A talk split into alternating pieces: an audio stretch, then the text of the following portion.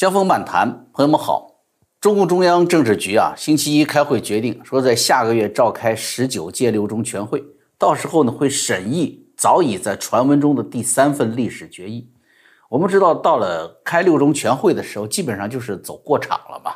那二零一七年十九大选出来的这个两百零四名中央委员来参加六中全会啊，这个代表着中国最高权力的两百四十名代表啊啊，当然这里面也有去世的，还有那个。十一期间被拿下马的傅政华，这这都不能算是吧？他想举手也够不着了，反正差不多两百人吧。他们主要的工作呢，就是举手表决通过。所以关键在于什么？关键就在这个星期一的这个政治局会议上了。对于政治局会议对这份历史决议的态度是关键。根据消息透露呢，这份决议政治局会议上呢，并没有遇到阻力，通过了。在目前中共拳头白热化的情况下，前几天人大工作会议上，习近平是罕见表示说最高权力有序接替。在这种公开讲话的情况下，这个第三份历史决议能通过的那么顺利吗？显然不符合逻辑和常态。那么究竟发生了什么？究竟这里面蕴含了怎样的暗流？啊，有意思的是什么呢？我们观察到哈，就在这个政治局会议召开的同一天，《华尔街日报》美国独家报道。啊，中文版是今天也出来了啊，说在中共党内出现了负面反馈之后，中共原计划在大约三十个中国城市进行房地产税试点的这个初步建议被大幅缩减。要知道，《华尔街日报》透露出来的这个消息啊，就在十月十五号，中共中央机关刊物《求是》杂志发表习近平重磅文章，叫做“扎实推动共同富裕”。在这篇文章发表之后的几天。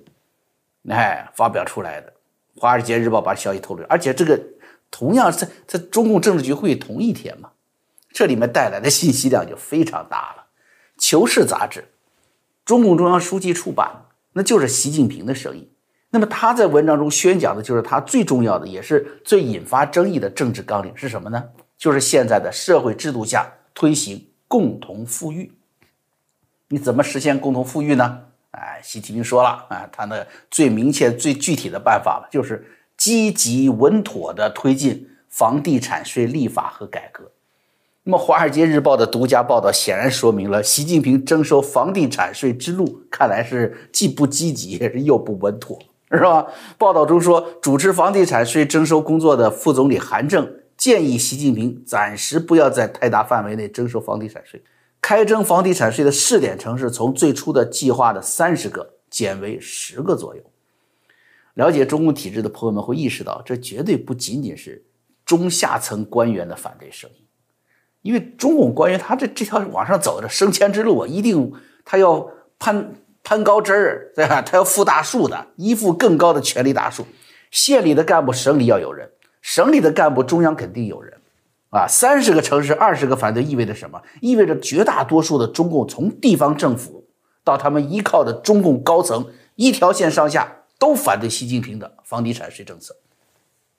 而这个政策呢，既然是《求是》杂志当中，既然是放在习近平主要政治纲领“共同富裕”当中的具体方法，就意味着什么？就意味着绝大多数的中共官员反对习近平的主要政治纲领。而且是走到台面上，因为哪个城市反对都知道了嘛。当然了，《华尔街日报》报道的这一事件和这份报道出台的时间点，在另一方面也反映出了什么？就是习近平为了政治局会议上能够通过这个第三份历史决议，做出了重大让步。这是我刚才说的是什么？就有一层暗流啊，毕竟是同意了多数城市暂时不试行房地产规房地产税新规嘛，是不是重大让步？这是对习近平执政威信的重大损伤啊！而且我们都知道，中共的体制下啊，老百姓根本没有能力说参与政策的形成，甚至政策对自己伤害的都没有办法回避啊！所以呢，这个不是老百姓的想法，这是典型的中共党内斗争的表现。习近平即便是在明年二十大保住下一任，也绝对是充满了惊涛骇浪啊！我想呢，咱们可以先看看啊，就是习近平他不惜牺牲自己的个人威信，在自己共同富裕政治路线上，会向一众的党内同志服软，哎，他都要搞他这个历史决议啊，咱们知道这个中共明年即将召开二十大，这个历史决议与习近平寻求连任有多大关联呢？然后回答这问题，我们再回到中共房地产税收政策为什么会被习近平的反对者充分利用，形成一个习近平都无法抗拒的政治妥协方案？哈，咱们放一会儿再继续讨论。咱们要知道这份历史决议有多重要，我们就得先看看前两份决议是什么，对吧？第一个决议是一九四五年通过的，贯穿了延安整风的全过程。当时毛泽东最不利的是什么？是苏共和共产国际对他不信任，派来一个王明准备夺他的最高权力。啊，那么对毛泽东最有利的是什么？日本的侵略，因为苏联呢？为了对付德国纳粹的侵略，需要中共帮忙牵制日本，不要让日本腾出手来在远东对苏联发起攻击。所以，这个空从苏联空降下来的王明，他对中国实际情况的把握，那比起说着玩起阴谋来一套一套的，一枪一棍子干出来的毛泽东，他肯定不如他熟悉吧，是吧？但是当时啊，是党内就存在什么站队的问题。啊，按照中共的历史描述，就是什么啊？有一段时间的思想混乱啊。那么跟王明代表的苏共站在一起，你还是跟毛泽东控制的土共站在一起呢？当时毛泽东啊，是通过延安整风来清除党内异己，并主要通过两个人干的，一个是刘少奇吹喇叭，一个是康生打棍子，是吧？而且康生的同样是跟王明从苏联回来的，所以他背叛王明的。搞了一个政治投机，站到毛泽东这边来了。啊，当时是他还把把他的老乡山东老乡江青给介绍给毛泽东当妻子嘛，有这么一条。这下子就让毛泽东具备了什么所谓的国际国内的执政合法性的认可了。所以啊，第一个中共历史决议一九四五年推出，就是两件事儿：第一，定性党内的左倾错误主义，打倒王明；第二呢，是宣扬毛泽东思想。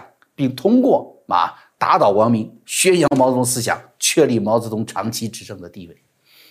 那第二个历史决议非常相似，年代变了。一九八一年，当时文革结束，也是说党内思想出现了混乱，也是站边儿啊。一边是什么？两个凡是，就是要继续毛泽东的极左路线啊，就是四人帮啊，华国锋那一边。另外一方面呢，是所谓真理大辩论，邓小平的实事求是理论提出来的。啊，这个历史决议啊，决议的本身就很荒唐啊！决议将建国后的历史具体分成了四个阶段，第一个阶段是一九四九年到一九五六年，说基本正确；第二个阶段一九五六年到一九六五年叫严重挫折，然后是文革十年叫严重挫折和损失；第四个阶段，文革之后才几年，三年叫伟大转折。而你看到没有，只有一个基本正确的七年，剩下的都是挫折，然后重大挫折，还有剩下的几年就是叫伟大转折。啥叫伟大转折？你还不知道转不转得好呢，是不是？说不定一转转沟里去了。然后这个决议却说什么？建国后成绩是主要的。拜托你掰掰手指头算算吧，是不是？七年基本正确，十七年挫折。然后三年转制，你说你这个执政党就就干过什么好事儿吗？就没有嘛，是吧？就你自己说的，你那个什么基本正确的七年，大家仔细想想干了啥事儿？三反五反，杀了多少人？没收民族资本，毁了国家经济，还打了一场不该打的，死了一百万年轻士兵，祸害民族几十年的朝鲜战争。啊，我刚才说这个死亡一百万年轻士兵，志愿军的死亡数字各有各的说法啊。中共把。这个彭德怀自己报的数字都给压压低了，最后呢，咱们说是比较标准的是谁呢？你得看苏联人的，苏联是老大哥，你你死伤多少人，你跟他报汇报，你不敢说瞎说瞎话。苏联报的是死亡一百万志愿军。那么你说这个决议，他关键要达到什么目的呢？撒了这么多的谎啊，做出这么多的这个荒谬的这个结论。党内斗争的目的嘛，第一就是把坚持毛泽东的正统的两个凡是的接班人华国锋给搞下去了；第二就是为确立中国下一阶段的路线纲领提供历史和理论上的依据，是什么？实事求是啊，中国特色社会主义。你说你这不是社会主义啊？哎，我这是特色社会主义，那 你没办法搞了吧？是不是？他就成了什么？成了这个。呃邓小平的理论的一个重要部分。实际上，这些都是什么？为邓小平等人重新分配国家和党内的权力提供历史和理论上的依据。哎，所以这么一比较，大家是清楚了，对吧？习近平要干什么和为什么要那么干了？就是现在他跟他认为跟一九四五年、跟一九八一年一样，也遇到了重大的党内思想混乱，众多的中共党员干部也要被迫选边站啊。他也遇到了党内最高权力的挑战者啊。那。谁能够为中共历史写结义，不就意味着谁就是权力斗争的胜利者吗？那么问题就来了。按照过去两次决议的关键两个选项，一个是干掉一个特定的最高权力竞争者，对吧？另一个是建立领袖的专属的思想。那我们知道，在过去的几年里面，这个习近平啊，没有少给自己添加思想，对不对？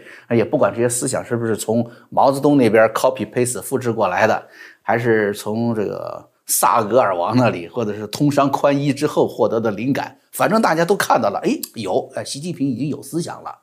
那么还有一个选项呢？最高权力竞争者是谁呢？他要打倒谁呢？江泽民、胡锦涛已经是退休党魁了，根本与当年的王明啊，一九四五年的王明，一九八一年的华国锋，这样都是叫合法当权者吧，没有办法比较。对于王明这样是共产国际任命的，毛泽东当时作为土共的领袖，他多少还要仰视的。华国锋也是拿着说你办事我放心的要传位诏书来的嘛，所以邓小平也是仰视的。如果说曾庆红或者黄岐山等等，那传说中的对手，那顶多算是呃篡党夺权的，还你还不是最高的权力者吗？是都不是习近平要仰视的特定的最高权力竞争者。那么你就要问，那到底是谁啊？其实啊，朋友们，习近平啊，咱们先说说他，他的根子上啊，才真正是中共的原教旨主义真正的接班人。他的小学、初中，在他没有送到上山下乡之前，他一直在什么？在整个的毛泽东时代，一直到文革的那些原教旨主义的教育环境下成长的。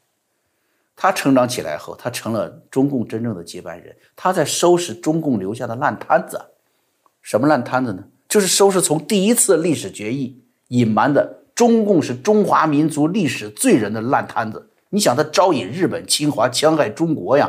他捍卫的祖国不是中国，捍卫的祖国是苏联呐。他在收拾他这样的历史罪恶，他也在收拾第二次历史决议一带而过的这个所谓的建国历史真相。中共执政挫折和重大挫折的年份远远多于所谓的有成绩的年头。那你想，一个国家，他的执政党如此戕害自己的人民，戕害自己的祖国国家，如何能在这个所谓的台上待下去？谎言和暴力，不断的树立敌人，不断的形成恐惧。如果不这么做，中共就完蛋。但是如果是这么做了，那现在的困境呢？人民的生存空间会越来越狭小，这个国家的朋友会越来越少，越来越孤立。更重要的是什么？现在每个共产党员都在准备随时弃船逃跑，随时都在末日节奏中大捞特捞。连江泽民作为当年的党魁都说了，他已经不相信共产主义了，是吧？所以习近平是什么？他已经没有特定的最高权力竞争者，他面对的敌人是广泛的。是所有那些被侵犯了私利、被阻止继续捞下去的党员干部，是多个由退下去的和现任的高层组成的各个权贵集团。习近平被普京笑话说是孤独的战士啊！如果仅仅看到说，呃，普京说的是他领导这个习近平领导下的中共战狼甩锅、傲慢、得罪了全世界，变成了国际社会的孤独战士，这还仅仅是说对了一半。